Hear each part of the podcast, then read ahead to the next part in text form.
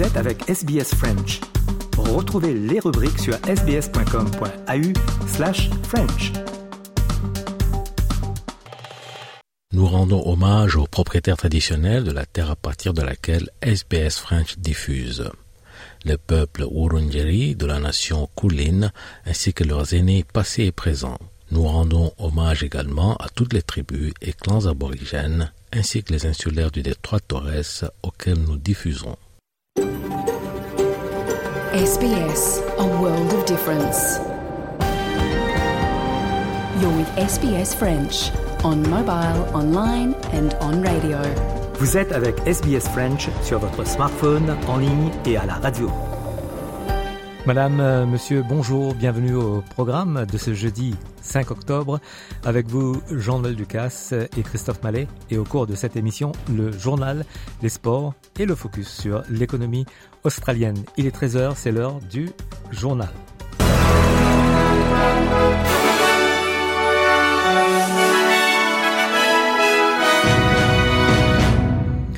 Le gouvernement de Nouvelle-Galles du Sud a annoncé des secours en cas de catastrophe pour la vallée de Biga en Nouvelle-Galles du Sud, touchée par des incendies. Cela survient alors que le Rural Fire Service a confirmé qu'au moins quatre maisons ont été détruites par les incendies qui ravagent la région depuis mardi dernier. RFS indique qu'elle est encore en train d'évaluer l'ampleur des dégâts. Le premier de Nouvelle-Galles du Sud, Chris Mins, a félicité la communauté et les pompiers qui ont géré la situation. Il est sur ABC News. Firstly, the local community on the New South Wales South Coast that have gone through so much over the last few years responded rapidly to the situation on the New South Wales South Coast, particularly around Bermagui. They listened to emergency services, the communication worked well, and there was over 200 firefighters working through the night last night and the night prior to that. So we owe those volunteers and uh, Fire and Rescue New South Wales a huge debt of gratitude. They did a great job.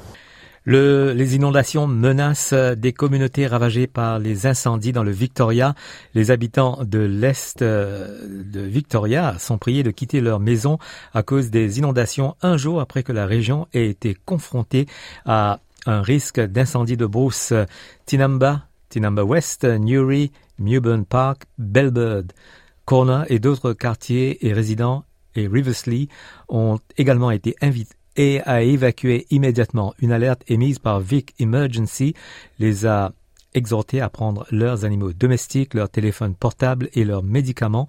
La meilleure voie d'évacuation étant la route Mafra Sale en direction de Sale. Les résidents de, le long de la rivière McAllister du lac Glen Maggie ont également reçu une alerte d'inondation majeure leur conseillant de rechercher des terrains plus élevés. Davantage de pluie est attendu aujourd'hui. Le gouvernement fédéral euh, s'apprête à annoncer un programme de 160 millions de dollars pour lutter contre les abus à grande échelle du système de visa. Une nouvelle étude sur la migration a révélé d'énormes euh, problèmes de fausses demandes d'asile qui encombrent le système et retardent les véritables demandes pendant des années. Le ministre de l'Immigration, Andrew Giles, a déclaré que cette euh, décision rétablirait l'intégrité du système de visa. La ministre des Transports, Catherine King, a qualifié euh, de coup politique les tentatives visant à la traîner devant une enquête du Sénat, maintenir sa décision de rejeter l'offre de Qatar Airways pour des vols supplémentaires vers l'Australie était dans l'intérêt national. La décision a fait l'objet d'un examen public intense alors que Qantas a fait pression sur le gouvernement pour qu'il bloque la demande du Qatar. Le Premier ministre Anthony Albanese a réagi. This is a stunt uh, and uh, ministers do not appear. Uh, no ministers in the former government uh, did. Uh, everyone knows that who follows uh, the Senate.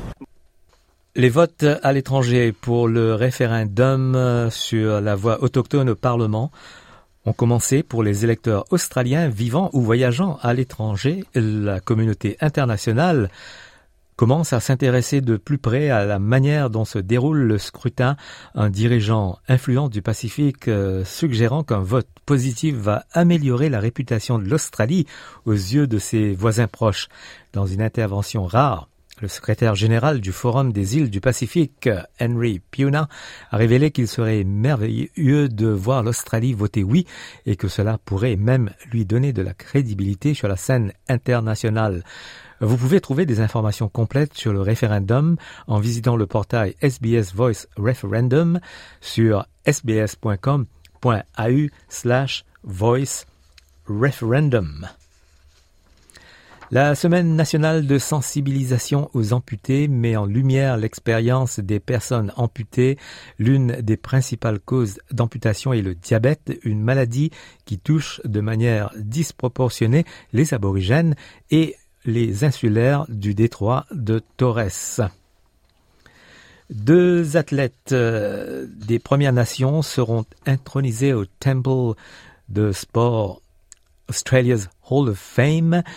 Nova Paris, euh, double olympienne, a été reconnue comme la première Australienne autochtone à remporter une médaille d'or olympique en tant que hockey-roo en 1996. La légende de la Ligue de rugby, Jonathan Thurston, est également reconnue pour ses 17 ans de carrière dans la NRL. Nova Paris déclare que c'est un grand honneur d'être reconnu. It's dignitary, it's, you know, by fellow peers. Um, it doesn't get much better than this. And you, this is the top of the mountain. This is like a Mount Everest, and so I'm truly, yeah, um, grateful to be able to, to be bestowed this honor. À Stockholm, euh, le secrétaire du comité Nobel euh, Thomas Perlman a annoncé les lauréats du prix Nobel de chimie.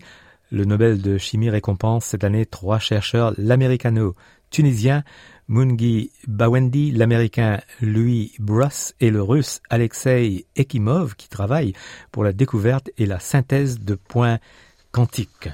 The Royal Swedish Academy of Sciences has decided to award the 2023 Nobel Prize in Chemistry in equal shares to Monje Bawendi, Massachusetts Institute of Technology, MIT, USA, Louise Bruce, Columbia University, USA, and Alexei Yekimov, Nanocrystals Technology Incorporated, USA. Le pape François a ouvert un sommet mondial des évêques au Vatican. Les dirigeants de l'Église se sont préparés pour ce sommet depuis deux ans en demandant aux catholiques euh, du monde entier de partager leur vision de l'avenir de l'Église.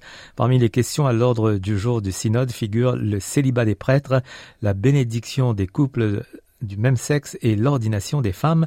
Le sommet rassemble plus de 360 membres votant dont pour la première fois 54 femmes. Coup d'œil euh, météo pour ce jeudi en Australie. À Perth, il fera 27 degrés. Adélaïde, 18 degrés. Melbourne, 17. Hobart, 17 également. Canberra, 15. Sydney, 23. Brisbane, 29. Darwin, 33.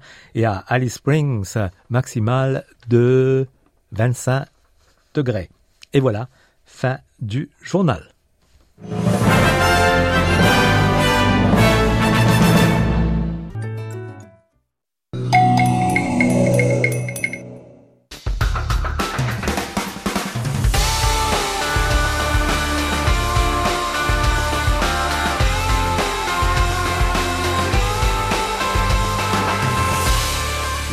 Des sports, et on débute ce journal avec euh, le football et la deuxième journée de la Ligue des Champions et la défaite cuisante du Paris Saint-Germain, comme nous l'explique Victor à Rano.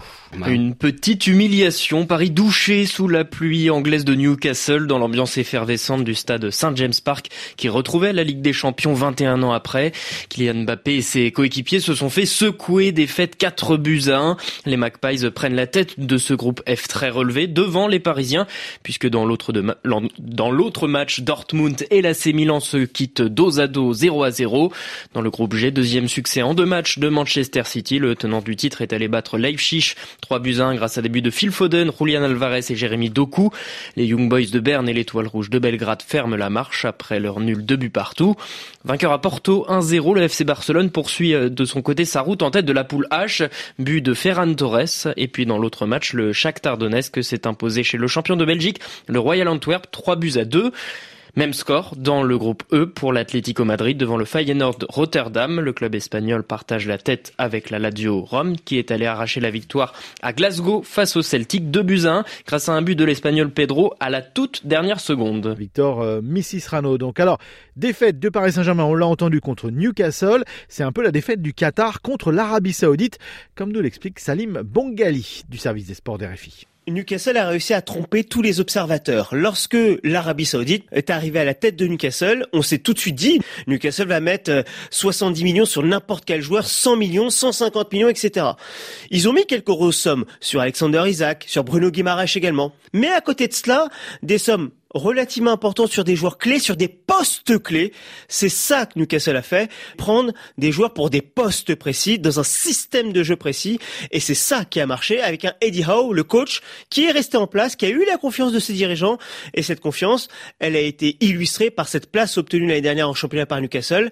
Bref, de l'intelligence, du step by step. Et ça fonctionne. Alors, on continue sur le football et euh, sur la Champions League également. Euh, avant-hier, c'était le RC Lens qui avait brillé. Victoire de Lens, donc des Lensois des 100 et or, face à Arsenal dans l'antre des Lensois avec un but très important d'Adrien Thomasson. Victoire donc 2 à 1 des Lensois. On écoute Adrien Thomasson. Ça restera, je pense, à un moment très très important pour, euh, bah, pour le club, pour moi aussi. Honnêtement, c'est le, but le plus symbolique que j'ai marqué dans ma carrière. Euh, moi, mon émotion, c'était surtout euh, un geste envers mes coéquipiers, de, leur dire, bah voilà, je m'excuse pour le but concédé et, j'espère que le but, le but que je viens de marquer va redonner de la confiance, va redonner un élan à l'équipe. Et après, voilà, ça montre aussi le, le caractère de l'équipe parce que depuis le début de saison, on est passé par des moments vraiment difficiles un point au bout de cinq matchs de championnat, c'était vraiment pas le, scénario euh, qu'on attendait. Mais voilà, depuis le match de Séville, je trouve qu'on a retrouvé nos valeurs. On est de nouveau difficile à jouer. Et pour moi, la victoire euh, n'est pas imméritée. Adrien Thomasson, le milieu de terrain du club des 100 et or de Lens. On continue sur le football et cette fois-ci sur la scène mondiale. La Coupe du Monde de 2030 a été accordée à six pays, notamment l'un, le Maroc, pays organisateur donc de la Coupe du Monde. Et c'est la première fois depuis 2010 que le football revient sur le sol africain. Les explications d'Eric Mamrut. Oui, après l'Afrique du Sud et la Coupe du Monde 2010, la seule jusque-là organisée sur le continent, le Maroc recevra donc le gratin du football mondial en 2030, plutôt un tiers seulement du gratin puisqu'il présentait une candidature commune avec l'Espagne et le Portugal, un dossier qui était concurrencé par euh, le Sud-Américain, représenté par l'Uruguay, l'Argentine, le Paraguay et le Chili. Mais aujourd'hui, la FIFA a proposé un accord, celui de confier la phase finale à l'Afrique et à l'Europe, à l'exception des trois premiers matchs organisés, eux, par l'Argentine, le Paraguay et l'Uruguay, ceci afin de célébrer dignement le centenaire de la Coupe du Monde, la première édition ayant eu lieu en 1930 à Montevideo, la capitale uruguayenne. Une proposition accepté qui sera entériné fin 2024 après la validation des habituels critères techniques. Cela donnera une Coupe du Monde inédite car jamais organisée conjointement par six pays et trois continents différents.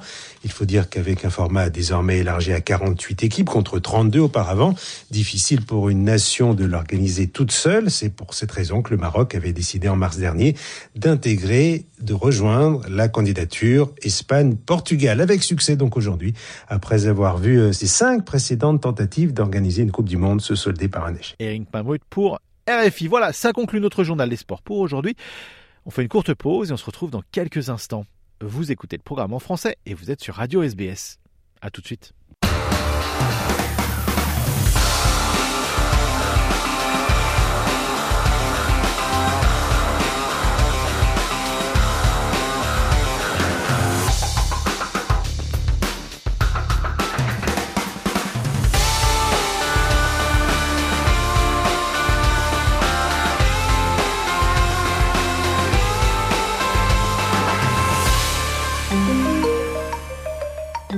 Et donnez-nous votre opinion. Téléchargez l'émission avec l'application SBS Radio. Écoutez en direct ou à la demande. Répondez à nos sondages et laissez-nous un message. Le téléchargement est gratuit dans l'App Store ou sur Google Play.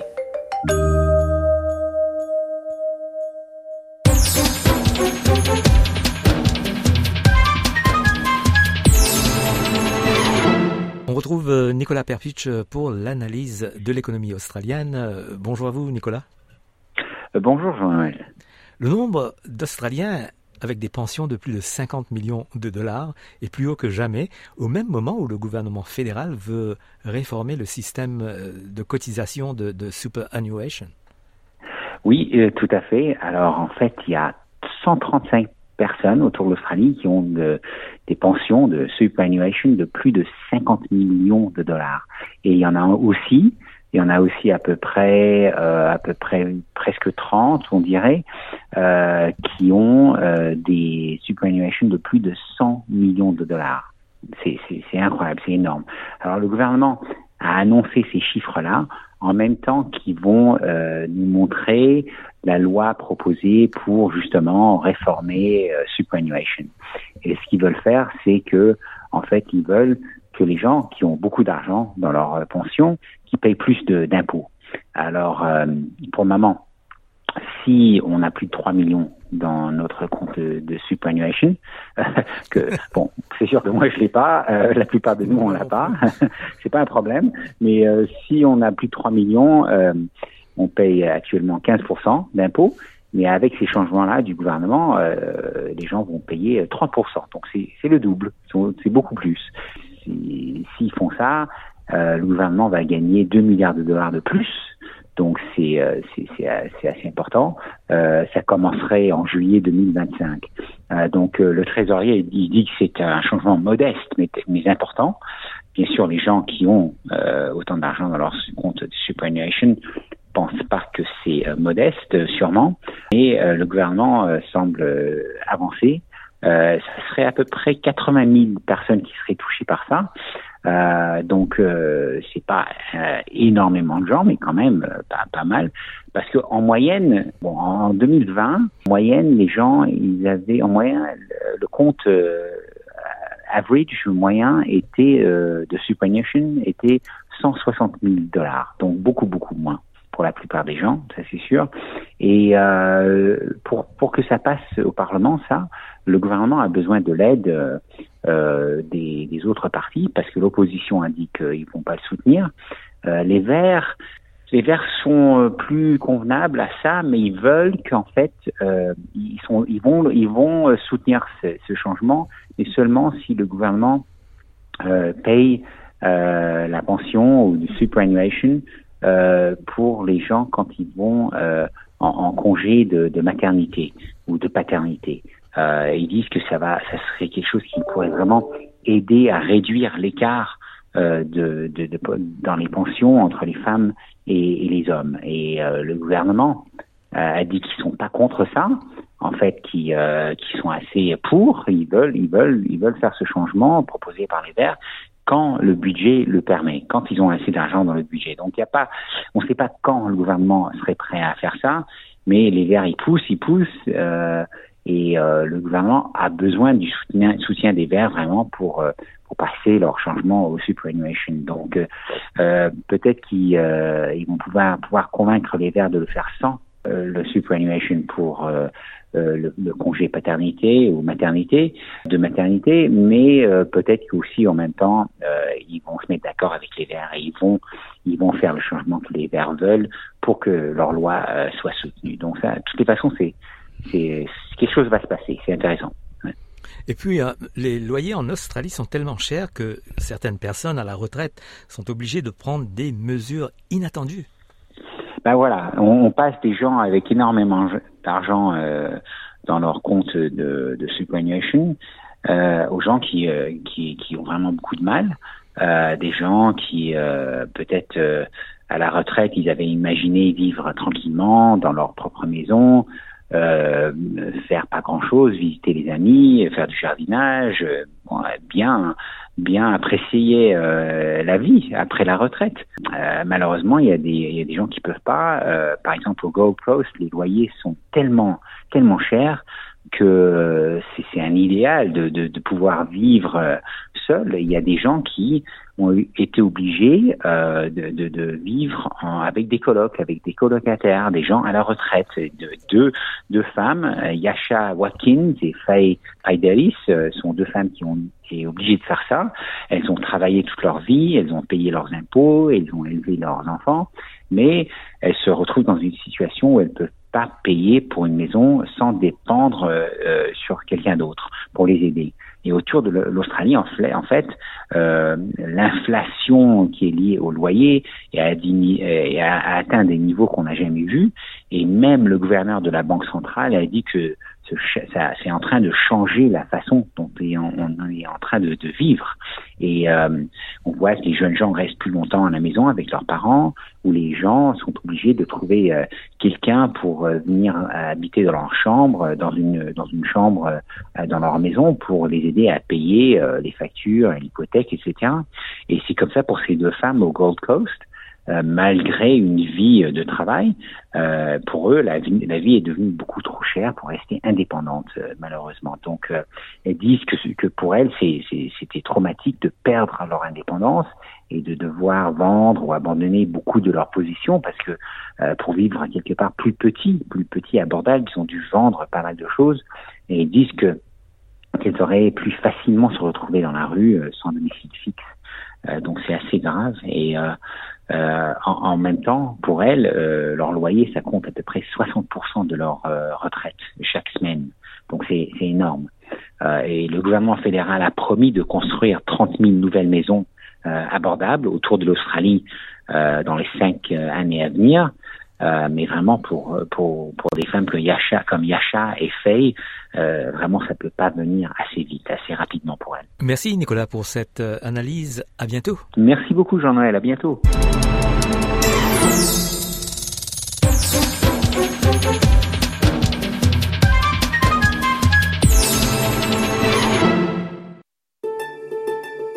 SBS World News vous apporte les actualités mondiales et nationales.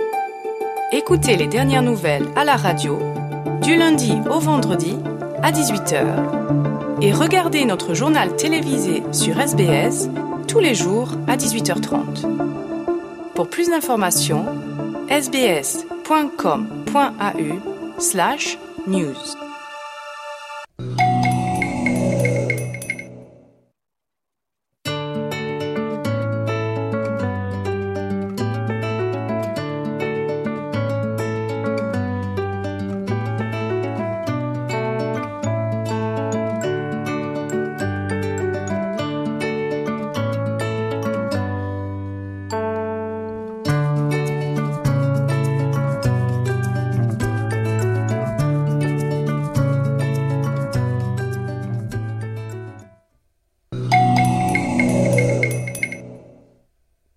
Et bientôt 32 minutes sur les ondes de Radio SBS. Je passe maintenant l'antenne à notre collègue Léo Roussel pour se focus sur l'Alliance française de Melbourne.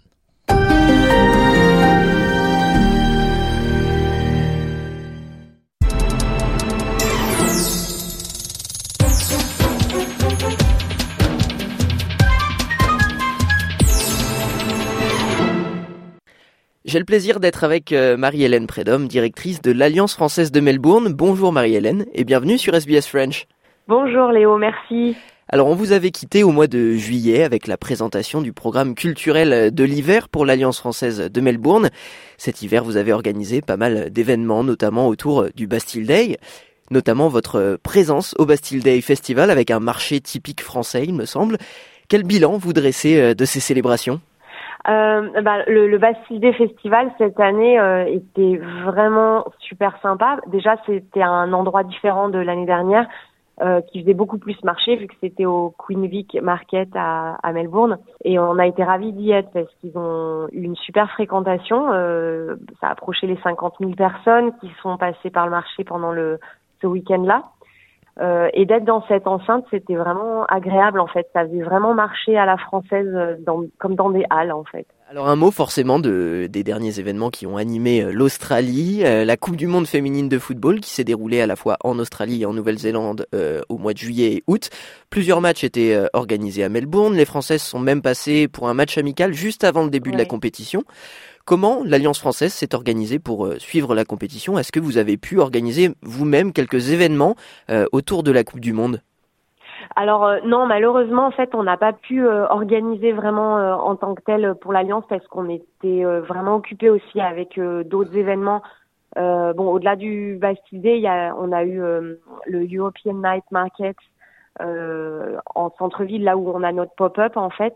L'enceinte de ce de ce pop-up organisait un, un, marché de nuit en fait d'hiver euh, marché européen tous les vendredis soirs. Donc déjà le vendredi 14 juillet au soir, le jour de ce, match amical, euh, on avait toute l'équipe mobilisée. Il y a, eu à peu près 4000 personnes à cet événement, et euh, nous on a eu euh, facilement 400 personnes qui sont passées par notre pop-up. Donc on était occupés, mais on a participé activement à chaque fois pour soutenir nos nos bleus avec un E. Quand il y avait des rassemblements sur Fed Square, en l'occurrence à Melbourne. Donc voilà. Alors, l'autre événement sportif en cours, qui sera également, j'imagine, suivi depuis l'Australie, c'est la Coupe ah du Monde de rugby. Ça se passe en France. Est-ce que, de votre côté, il y aura des événements qui seront organisés en lien avec l'Alliance française de Melbourne? Alors, pour le moment, on va dire, on reste encore en, en suspens. On, on, veut organiser euh, éventuellement euh, en, en, petit déjeuner parce que ben les, les, les matchs seront quand même vraiment tôt. Euh, donc en espérant que et on a quand même bon espoir que notre équipe sera en, en quart et au-dessus en, en, finale. Donc ça deviendra après le changement d'heure, ça sera un horaire qui sera un peu plus, on va dire socialement acceptable pour pour inviter nos, notre communauté à faire un petit déjeuner à 6 heures du matin, euh, un vendredi ou un samedi euh, en fonction de voilà en fonction des matchs. Donc ça, euh, on espère, on attend d'avoir décalé d'une heure pour pouvoir être plus pertinent. Oui, vivre en Australie, c'est aussi s'habituer à, regarder des matchs à des horaires peu communs. Un point sur les autres événements organisés par l'Alliance française de Melbourne. ce 20 septembre, il y avait un apéro scientifique on a été euh, ravis en fait de, relancer euh, notre série d'apéro pardon scientifiques euh, qui a vocation à se tenir à peu près tous les deux mois selon l'organisation et avec notre partenaire le CNRS en fait à Melbourne. Donc on travaille avec Thierry Corrège, le directeur du CNRS ici, pour pour co-organiser ces, ces apéros. C'était la première fois qu'on le lançait à nouveau c'est lui en personne qui nous a fait euh, une présentation et discussion sur euh, le Niño, la Niña et le changement climatique. C'était vraiment très intéressant et on a et on a hâte euh, du prochain. Alors toujours autour du climat, vous allez organiser un événement le 12 octobre, puisque vous allez accueillir un atelier de la fresque du climat. Est-ce que vous pouvez nous expliquer en quoi consiste cet atelier et à qui ce sera destiné? Euh, alors, donc euh, là, on, on héberge euh, principalement plus qu'organiser vraiment, euh, mais on héberge avec grand plaisir. Pour moi, c'est vraiment quelque chose qui personnellement, en fait, me, me, tient à cœur de pouvoir participer ou contribuer à la fresque du climat. donc, ça sera au pop-up de l'Alliance française le jeudi 12 octobre au soir. les ateliers de la fresque du climat, ça a vocation à sensibiliser les gens euh, les participants, parce que bon, c'est une démarche euh, volontaire. Hein. Euh, donc à sensibiliser pour comprendre en fait les, les causes et les conséquences liées au dérèglement euh, climatique. Je sais qu'il y a une participation financière qui est, on va dire, symbolique en fait. C'est pour, c'est pour bah, soutenir l'organisation La Fresque du Climat qui fait ça, qui est qui a dépassé le million de participants il y a déjà quelques mois. Je, moi, j'encourage tout le monde euh, à participer à cela. Euh, Celle-ci sera en anglais, a priori. Euh, mais on peut aussi, enfin voilà, elle existe en français, on peut le faire en français.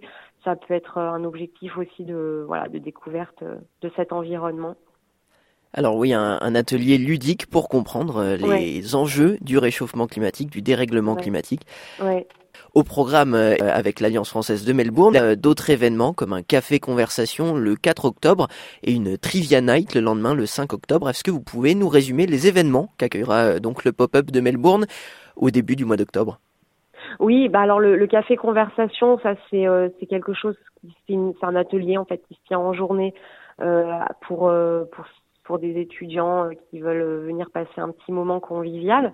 Euh, surtout le lendemain, le, le, le, jeudi 5 octobre, on, on a l'équipe en fait organise un trivia euh, pour euh, à l'honneur des volontaires en fait de l'Alliance française qui sont des les chevilles ouvrières aussi de, de nos événements.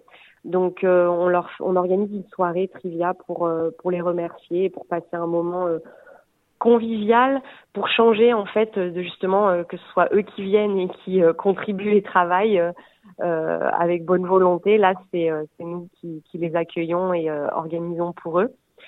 C'est oui le 5 octobre déjà, ça va vite venir. En octobre aussi, on aura un apéro jeu le 18 octobre. Comme maintenant, c'est quelque chose d'assez régulier, tous les tous les deux ou trois mois selon selon les cycles. Voilà, le 19 octobre, on a aussi, on, accueillera la fête de la science, qui n'est pas un événement grand public euh, dans le sens où en fait c'est à destination de euh, des écoles. On aura euh, des ateliers en anglais, mais pour des étudiants qui étudient le français, et donc on fera forcément pas mal de parallèles pour justement faire un lien entre intérêt de, du français, d'apprendre le français, les portes que ça peut ouvrir et rencontrer en fait euh, des scientifiques euh, francophones qui travaillent euh, en Australie et qui vont chacun présenter leur spécialité et ça va être un peu comme un peu comme un speed dating, un speed meeting, des tables rondes en fait où les étudiants vont pouvoir passer d'une table à l'autre pour pour parler et, comprendre le travail de chacun. Parmi les autres événements organisés par l'Alliance française, euh, il y aura notamment un wine and cheese tasting dont la date reste encore à préciser. C'est bien ça? Oui, c'est ça. Ça, fait partie de, ces événements euh, qu'on aime beaucoup, euh, bien sûr, parce que c'est vraiment un moment de, rencontre et de socialisation entre la communauté de l'Alliance française au sens large, donc des francophones, des anglophones des gens qui ont envie de se rencontrer, de parler et surtout euh, aussi de profiter euh, des plaisirs euh, de, la vie et de l'art de vivre entre guillemets à la française. Donc voilà, quoi de mieux autour de d'un verre de vin et de et d'un d'un morceau de fromage ou d'un autre atelier à découvrir. Donc donc ça oui, on attend de confirmer avec le partenaire, ça sera certainement début novembre. On aura certainement aussi, c'est en cours d'organisation, euh, quelque chose pour le Beaujolais. Euh, voilà, mais bon, ça, on, a le temps d'en reparler. Et en décembre, concernant euh, les événements qui marqueront la fin de l'année à Melbourne, les dates du marché de Noël français, le French Christmas Market, sont tombées. Ça sera les 1, 2 et 3 décembre. Oui, c'est ça. Donc là, on est, on est vraiment ravis d'avoir pu confirmer ça et, et annoncer cela à notre communauté et de relancer cet événement euh, phare en fait euh, de, de l'Alliance. Et donc là, en fait, on organise le Christmas Market euh, de l'Alliance française avec Spring Place, donc dans une dans une allée commerçante, mais en plein centre-ville. Et donc ça sera vraiment sur trois jours, donc ça sera encore plus grand qu'avant, enfin plus long qu'avant, même si en termes de nombre de, de stands, il y en aura un petit peu moins.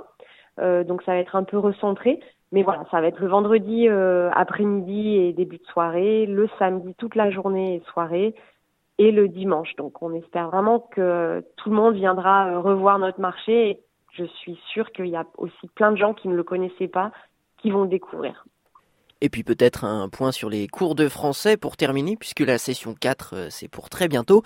Oui, c'est ça. Donc là, l'équipe travaille à fond, comme toujours, pour pour relancer euh, le, le, dernier trimestre. Et en parallèle aussi, on travaille euh, beaucoup sur euh, l'offre 2024 avec des petites nouveautés à annoncer prochainement. Eh bien, merci Marie-Hélène d'avoir été à nos côtés pour nous présenter le programme culturel de l'Alliance française de Melbourne et à bientôt sur SBS French. C'est toujours un plaisir. Merci beaucoup. À bientôt.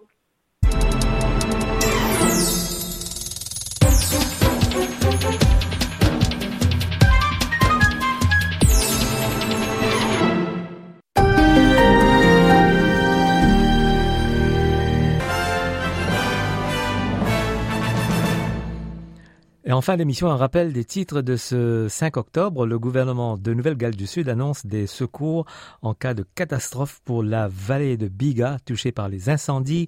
Le gouvernement fédéral va annoncer un programme de 160 millions de dollars pour lutter contre les abus du système de visa dans le pays.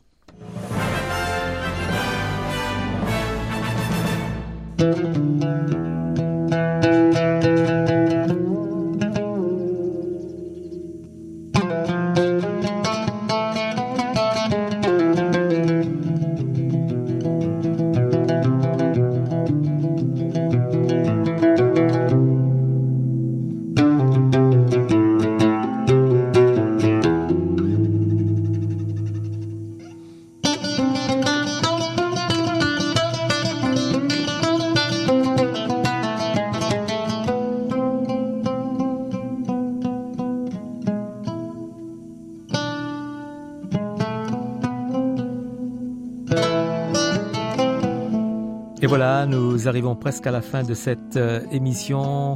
Prochain rendez-vous le week-end prochain ou mardi prochain à 13h sur les ondes de Radio SBS. À très bientôt. Belle journée. Vous voulez entendre d'autres rubriques comme celle-ci? Écoutez-les sur Apple Podcasts, Google Podcasts, Spotify ou n'importe où où vous obtenez vos podcasts.